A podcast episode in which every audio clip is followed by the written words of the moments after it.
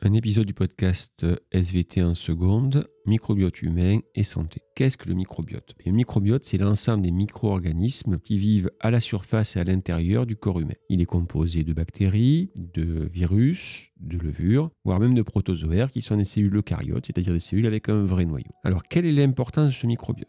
Eh bien, il faut savoir qu'il y a environ 10 fois plus de cellules appartenant au microbiote que de cellules qui composent l'être humain. Donc, concrètement, un organisme est majoritairement microbien, en tout cas si on se limite au nombre de cellules. Ce microbiote provient de la contamination à la naissance de l'enfant par sa mère.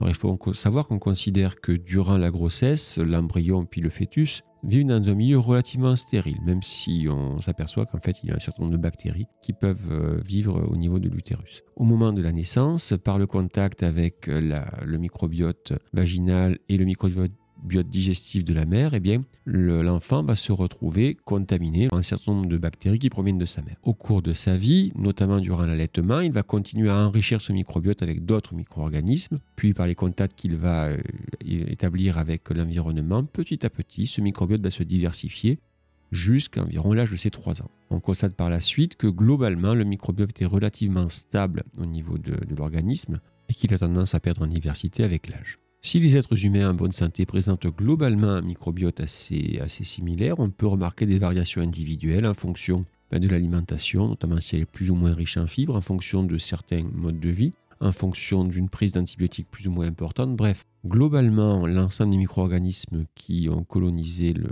le tube digestif, voire même la peau de l'espèce humaine, euh, est assez constant, mais avec quelques variations individuelles. C'est donc un élément de diversité au sein des individus. Voyons maintenant quelles sont les fonctions de ce microbiote. Alors tout d'abord, le microbiote a une fonction digestive puisque les, bactéries qui le composent vont avoir la capacité de digérer un certain nombre de molécules que nous ne pouvons pas digérer parce qu'il nous manque les enzymes euh, correspondant à celles-ci. Autrement dit, le microbiote vit en symbiose avec nous, il va nous fournir un certain nombre d'éléments que nous ne pourrions pas produire normalement. On constate également qu'il va favoriser une meilleure assimilation des nutriments et donc avoir une, permettre d'avoir une alimentation plus efficace. Il permet notamment de digérer plus facilement les glucides complexes et euh, permettre un apport accru en vitamines à l'organisme. Au niveau de l'immunité, il a plusieurs avantages. Tout d'abord, sa présence va empêcher par concurrence le développement de certains micro-organismes pathogènes. En effet, les bactéries et les virus se livrent une lutte permanente et lorsque certaines bactéries sont déjà présentes au niveau du tube digestif, au niveau de la peau, eh bien elles vont sécréter des substances qui vont empêcher l'implantation des autres. on connaît l'exemple du staphylocoque doré qui est présent à la surface de notre corps mais qui ne se développe pas parce qu'il est en concurrence avec euh, un autre type de, de bactérie, le staphylocoque de Lyon, qui va sécréter une substance antibiotique qui va limiter son développement. Il est également actif car il va permettre, notamment au cours de la mise en place du système immunitaire, une certaine différenciation de celui-ci, notamment en euh, permettant d'éviter des surréactions. On va constater par exemple un moins grand nombre d'allergies chez les enfants qui sont élevés dans un milieu plus extérieur, avec un plus grand contact avec une grande diversité de bactéries ou d'autres micro-organismes. De là à dire qu'un excès d'hygiène est néfaste, euh, on ne va pas aller jusque-là. En effet, l'hygiène a permis d'éliminer un certain nombre de contaminations par des pathogènes potentiellement mortels. Donc euh, l'hygiène en elle-même est favorable puisqu'elle évite euh, des contaminations. C'est l'excès d'hygiène qui peut avoir des conséquences néfastes. On a constaté également que le microbiote était capable, dans certains cas, de sécréter un certain nombre de molécules anti-inflammatoires et donc limiter le risque d'inflammation chronique. Toutefois, en cas d'affaiblissement du système immunitaire, on peut constater que certains micro-organismes du microbiote, qui sont bénins en temps normal, donc qui n'ont aucune conséquence, peuvent devenir problématiques. On connaît l'exemple du Clostridium difficile, qui est une bactérie en théorie peu dangereuse pour l'organisme, mais qui, lorsque celui-ci est affaibli, peut, peut devenir pathogène.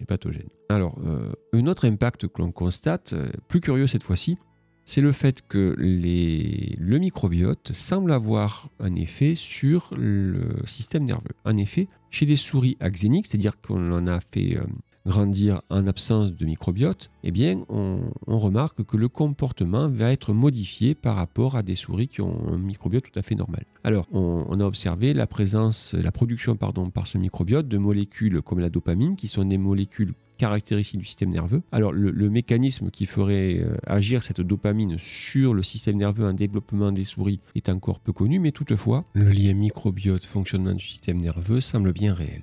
Du coup, puisque ce microbiote peut avoir un impact sur la santé, pourquoi ne pas l'utiliser sous forme de traitement? Eh bien, effectivement, il est possible, dans certains cas, de réinjecter à une personne qui souffrirait d'un déséquilibre de son microbiote un extrait de microbiote fécal de notre individu. Alors, bien entendu, il s'agit uniquement de récupérer les excréments de la personne, de les purifier pour ne transplanter que le microbiote dit sain. Et on constate que dans ce genre de traitement, on peut avoir une efficacité assez importante voire même beaucoup plus importante que l'administration de certains antibiotiques. Donc c'est un mode de traitement assez particulier, mais qui montre son efficacité. Mais on s'est aperçu que dans le cas de certains traitements anticancéreux, le traitement marchait plus ou moins bien selon que le microbiote de la personne qui le recevait était en équilibre ou pas. Autrement dit, on s'aperçoit que ce traitement de ce qu'on appelle une greffe fécale euh, eh bien, peut avoir euh, un usage pour euh, augmenter l'efficacité des traitements anticancéreux.